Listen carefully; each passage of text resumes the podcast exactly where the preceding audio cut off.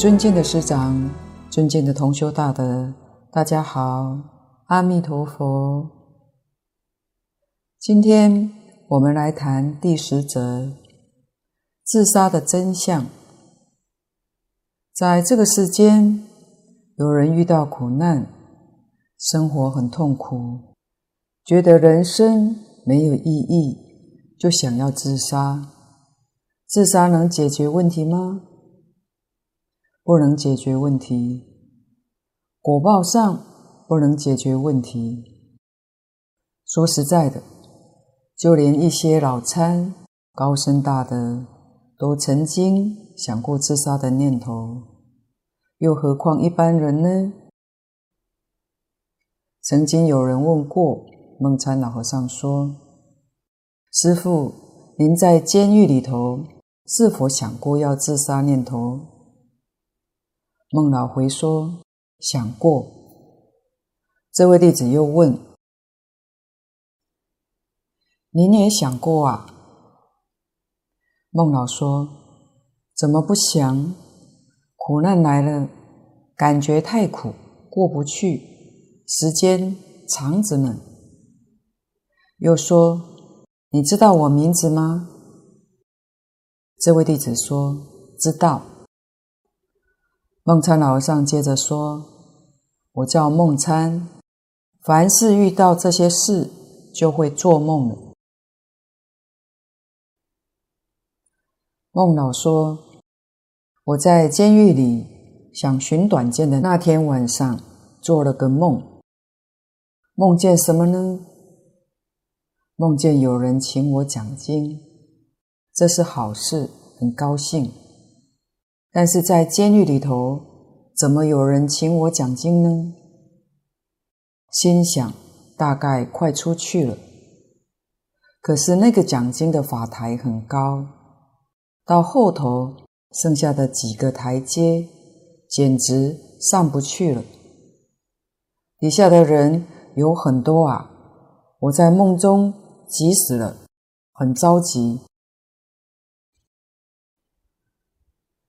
后来梦中出现来了一位老师傅，这位老和尚说：“法师，我送你上去。”这么一顶就上去了，上去了，一高兴就醒了。醒了以后就自己安慰自己，将来还可能讲经，还留着他。真的。后来，梦参老和尚从监狱出来以后，就到中国佛学院教书，也被邀请恢复闽南佛学院。他说，因为他的老师弘一老法师在闽南佛学院还有点根，是什么根呢？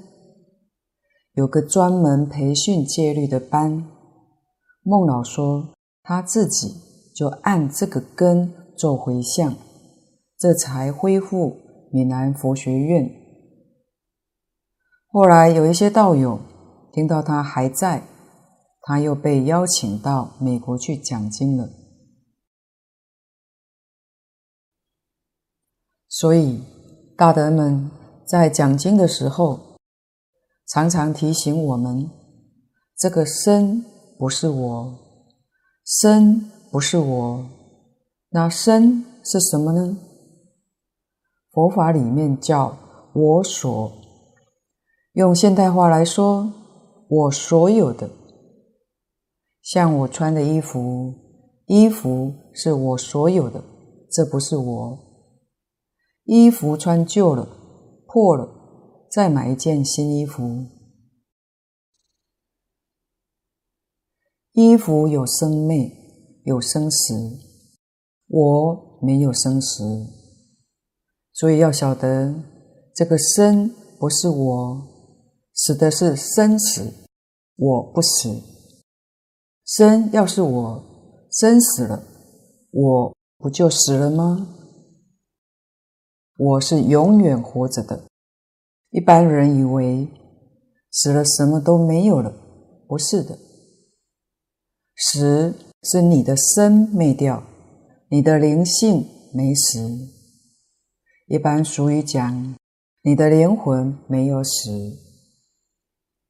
在这个世间，有很多人感觉人生太痛苦，活不下去就自杀，以为这一死什么都了了，哪有这么便宜的事情呢？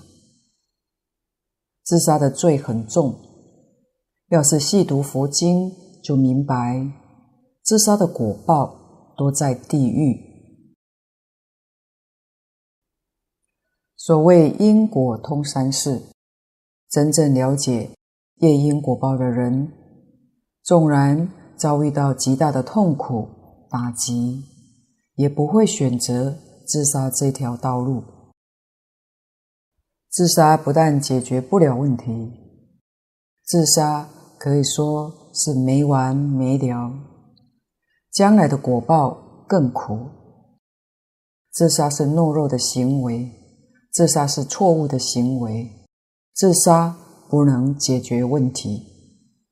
一定要趁还活着的时候把问题解决，死了之后问题就一定解决不了了。很多人想不开就跳楼自杀。以前就听说过，有些跳楼那个地方，通常还会发生几次跳楼自杀。因为学佛的人知道，自杀的人一定得找替身。既然他会找替身，这个事情就会连续不断地发生。所以，应当要给他超度回向。自杀是非常痛苦的。经上说，他还没有找到替身之前，每七天他自杀的这种苦都要重复演一次，每七天一次，一直到他找到替身才能脱离。不找替身。他没有办法去轮回，没有办法去投胎，才知道那真正是很苦很苦的。今年夏天，末学在东京找房子的时候，才得知，在日本可以由网页上看到一些住宅地区案件状况，例如，该处发生过火灾、自杀事件，或者其他事件等等，都很清楚被记录。这样找房子的人就会依据这些资料去选择与考量。可以很明显看到，东京地区密度极高，跟大阪地区相比，显然到处。都是有状况发生过，实在太多太多了。日本人自杀真的是世界第一。有些大楼还被记录两三次的自杀事件。末学的孩子问说：“怎会这样呢？”末学回答说：“这就是找替身啊。”所以自古以来，大德们呼吁我们，再痛苦也千万不能自杀。如果他找到替死鬼，不到四十九天又投胎了，又来了，该怎么的苦法还是怎么苦法，没有办法脱离的。所以我们要是明白这个事实真相，自杀不得，死了。麻烦就更大了。现代社会的压力大，越来越多人自杀，连儿童也学自杀。这些人为什么会自杀呢？都是迷惑颠倒。他不知道自杀不能解决问题。他要是知道，就觉悟，他就不会造这个业。自杀也是造恶业，不是善业。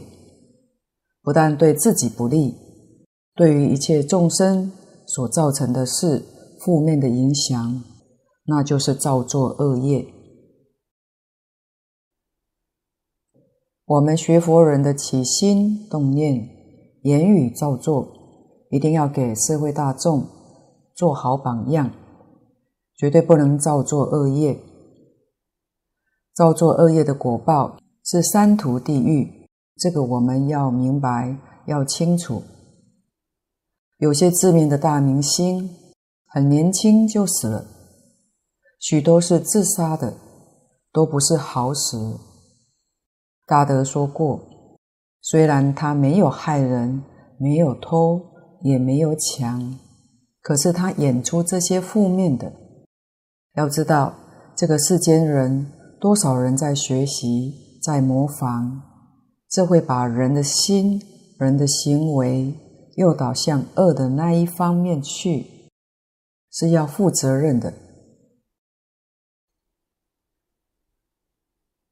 我们今天有幸遇到念佛法门，就是能不死。你能念佛往生西方极乐世界，就成功了。你不求生净土，一死就轮回。往生西方极乐世界是活着去的，不是死了之后去的，是在正常清醒的状态之下见到阿弥陀佛来接引，是跟佛陀是活着去的。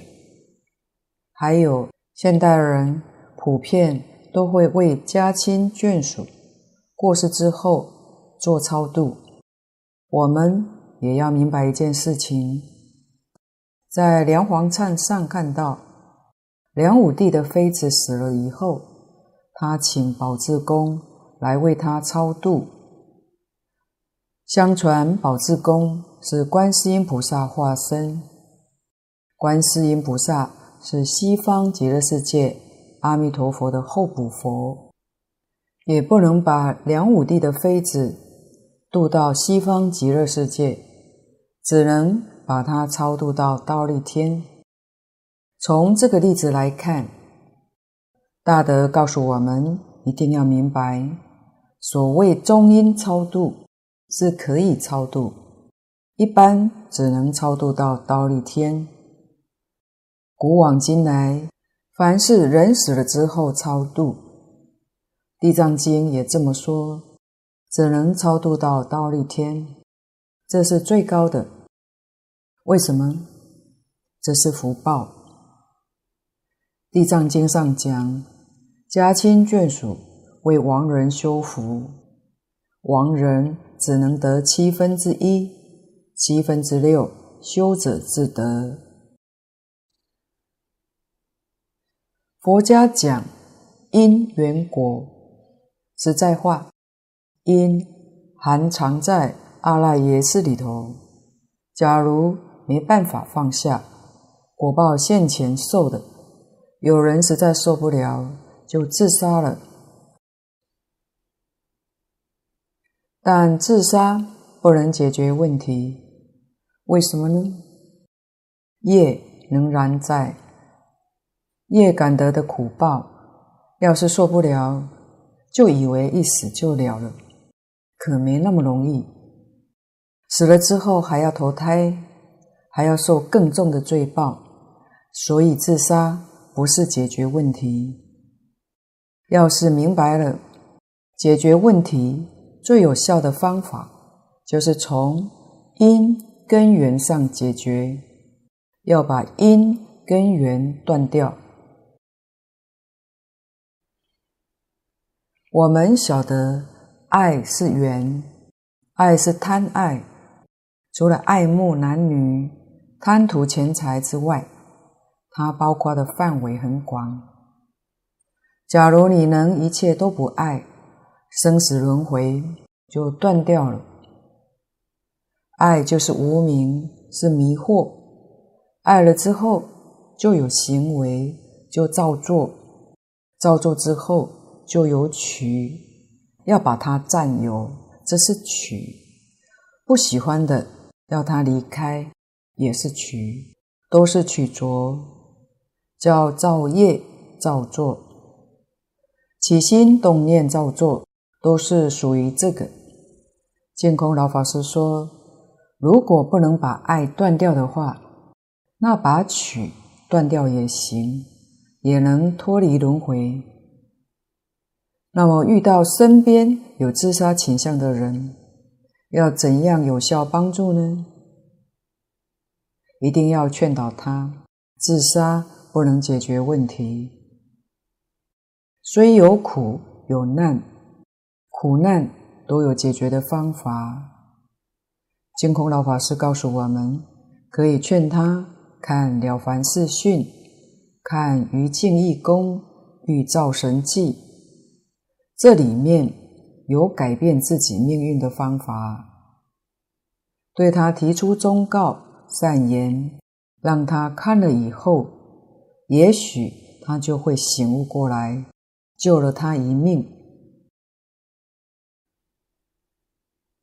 所以，解决问题最重要的一个基础理念，就是断恶修善。我们所有一切不好的果报，都是过去今生不善的念头、不善的行为所感召的。我们把这些不善的，把它断掉，换成善的，我们的命运其实马上就会改了。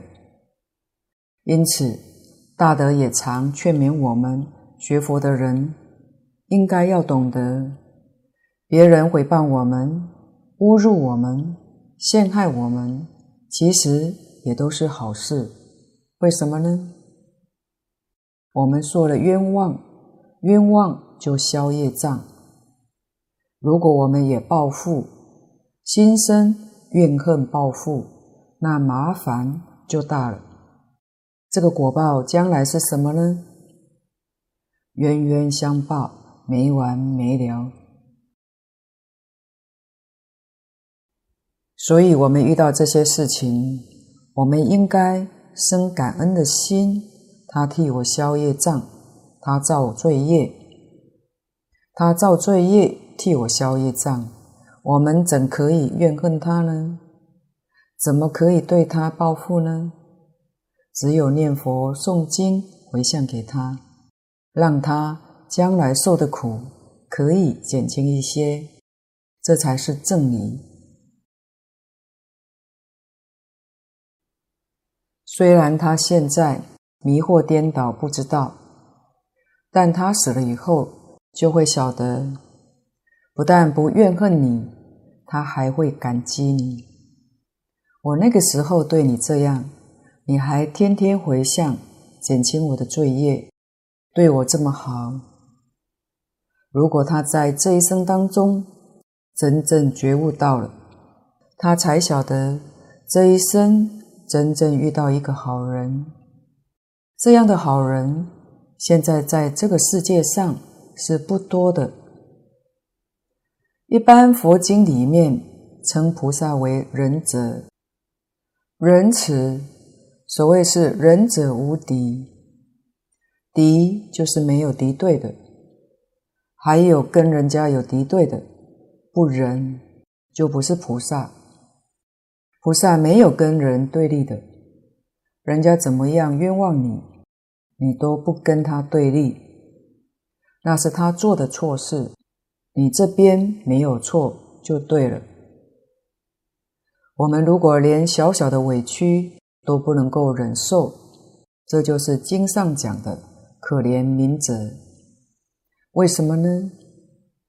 不觉，迷惑颠倒，不觉悟。所以可怜。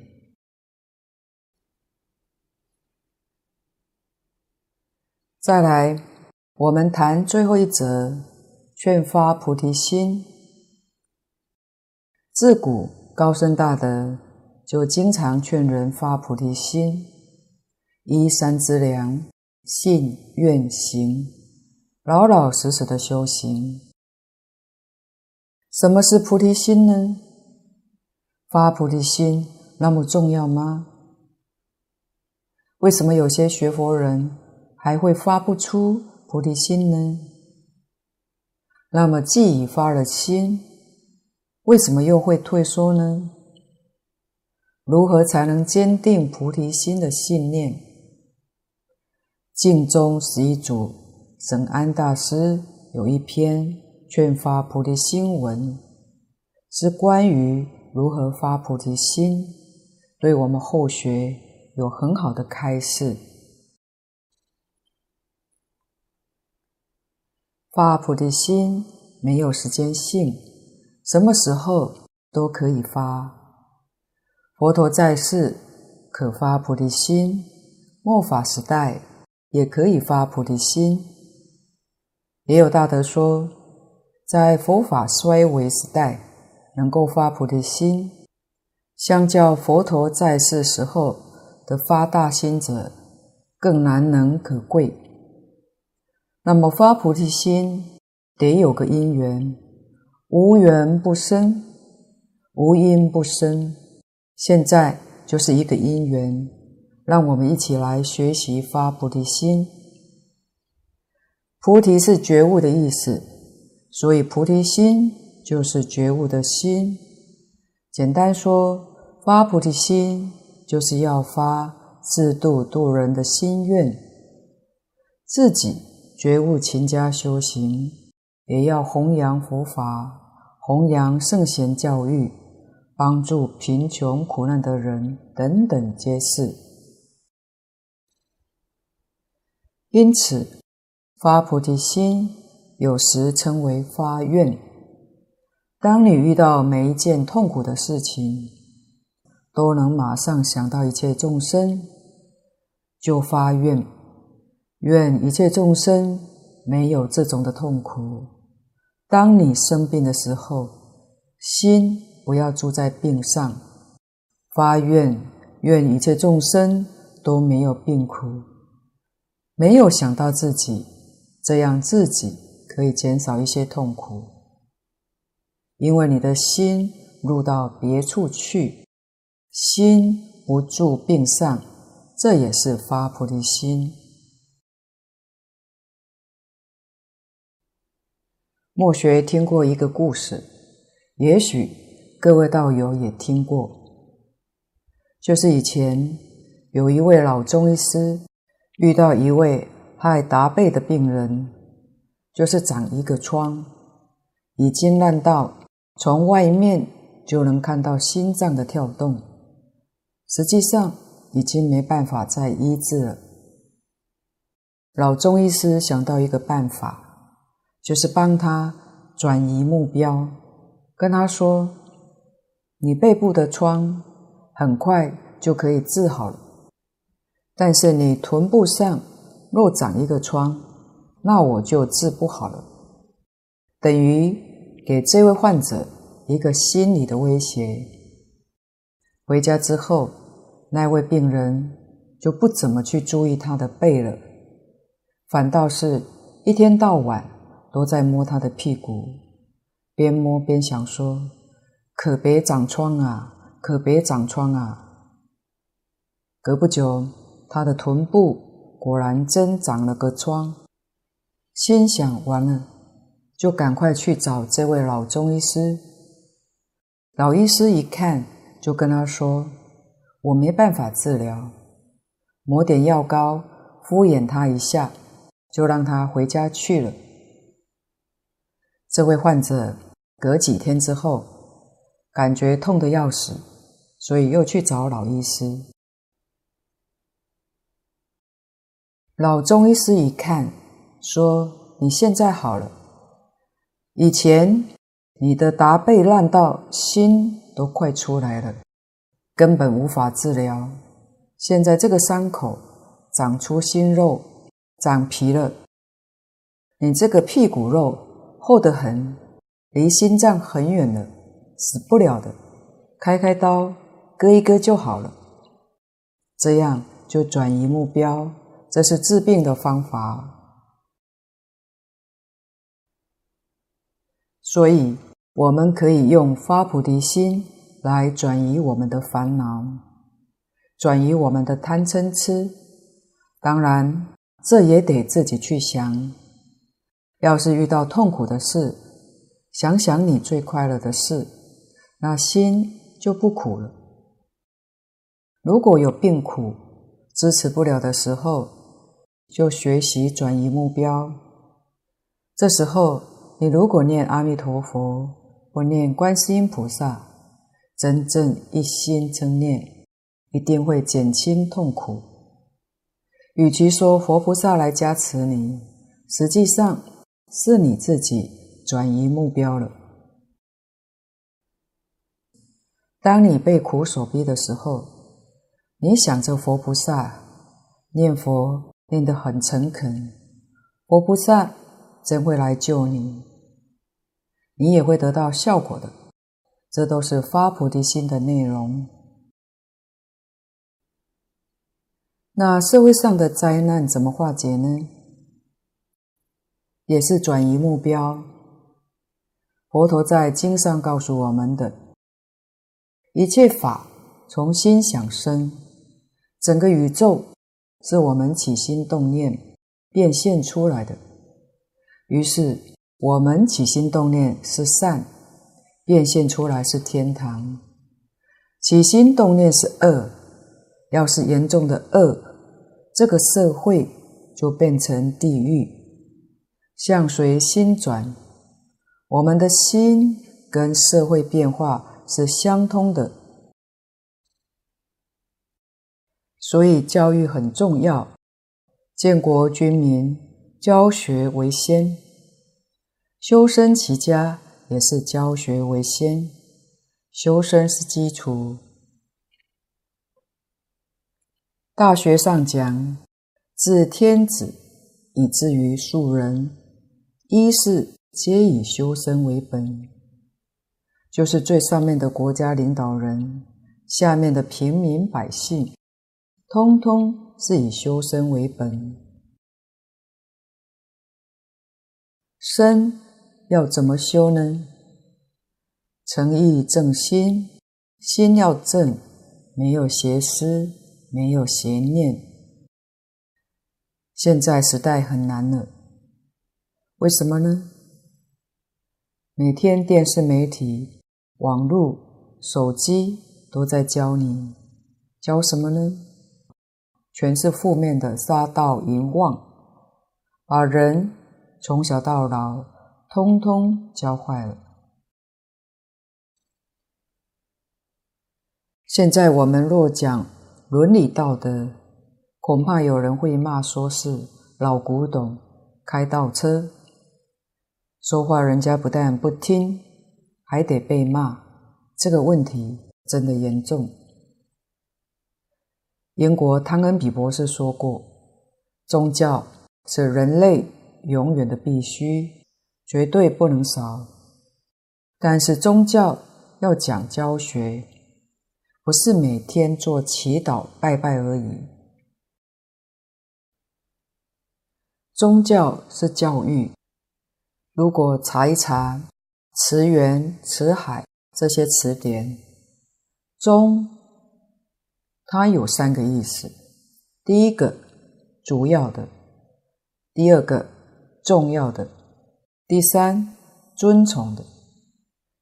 教也有三个意思：教育、教学、教化。两个字合一起，变成主要的教育、重要的教学、尊崇的教化。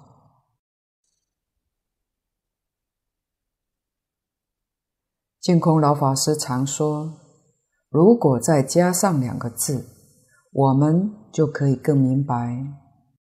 宗教是人类主要的教育，是人类重要的教学，是人类尊崇的教化。所以怎么会迷信呢？我们看看宗教最初的创始人，他们都是教学。用现代话说。”都是社会教育家。释迦牟尼佛教学四十九年，是最长的一位。摩西基督教有二三十年，耶稣教了三年就被人害死了。穆罕默德教学是二十几年。如果把各个宗教经典都找来比对，一大半以上是相同的，说法不一样，意思相同。少部分不一样是什么呢？净空老法师说的很有道理，是以前居住的环境不一样，交通资讯不便利。人老死不相往来，所以是人的生活环境不一样，文化不相同，有这一点的差别。净老说，这个差别是事上的，不是理上。关于伦理、道德、因果、圣贤教诲，这些是相同的。所以宗教可以团结，宗教能够团结，宗教的冲突就不会有，宗教的战争也就没有了。因此，大德勉励我们，把生老病死、爱别离、怨憎会、求不得、五蕴炽盛这八苦交煎的时候，就用发菩提心来对付它，把我们的苦转变成吉祥如意，这就是发菩提心的功德。所以发菩提心的内容很多，总的来说，就是要我们如何善用其心。发菩提心是一切法的根本，心。要是没有发，怎么去修行呢？没修行，你怎会成佛呢？所以必须得先发心。佛法在世间，不离世间觉。怎么觉得呢？就是发菩提心，发心就能够成佛。只是你修行的快，进步也快，早一点成佛。修得慢，成佛慢一点，所以劝大家要发菩提心。我们也要知道，学佛的人会发菩提心，一切皆因慈悲，不为自己，是无所求的。希望自己学佛能圆满，也希望他人能解脱，能解脱。这种的悲心是发菩提心的最大动力。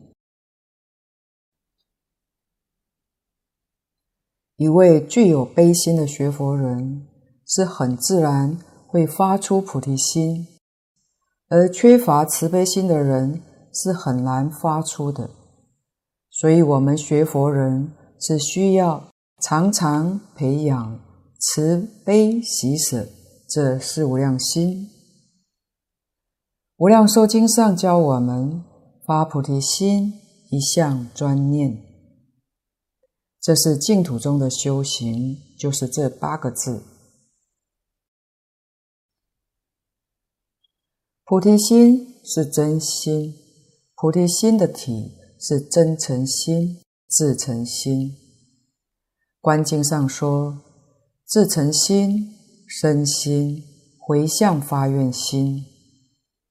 大乘起信论里面说的直心，体是直心，身心大悲心。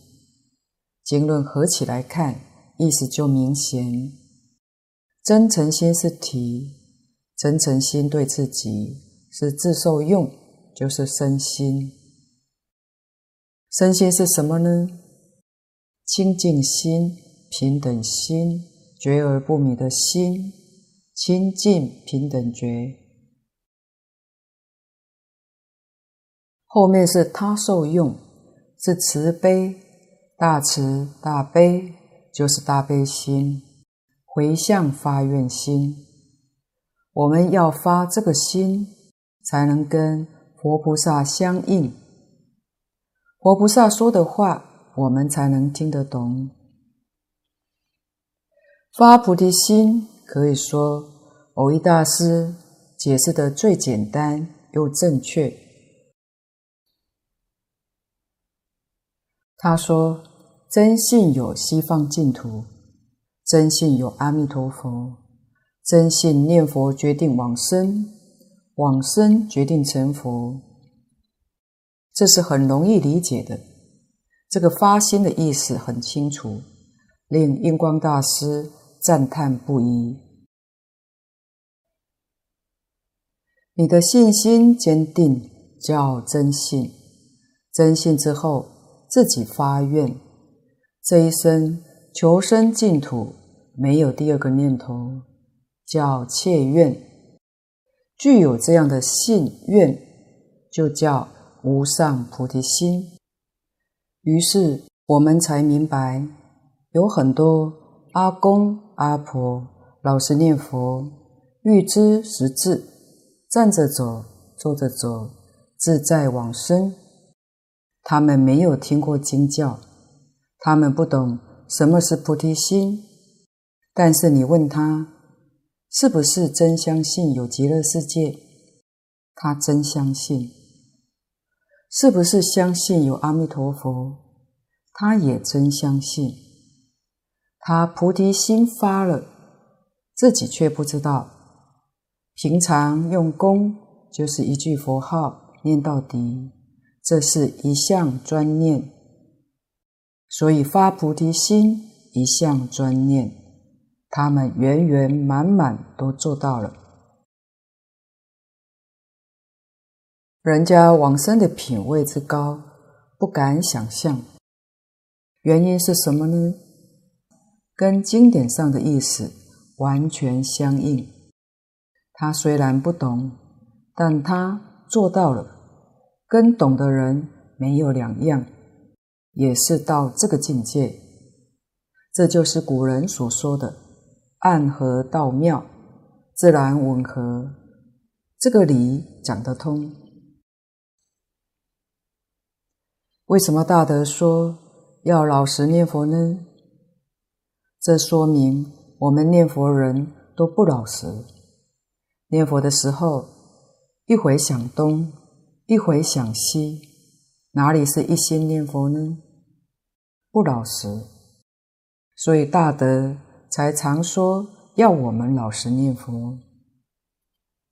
广清老和尚，只要是请他开示，他老人家。会告诉你“老实念佛”四个字。印光大师也是这样的。蕅益大师在圆寂之前，跟他的徒弟说：“临行正如无多子，一句弥陀做大舟。”就是说，我要走了，没有很多话跟你们说，没有什么祝福你们的。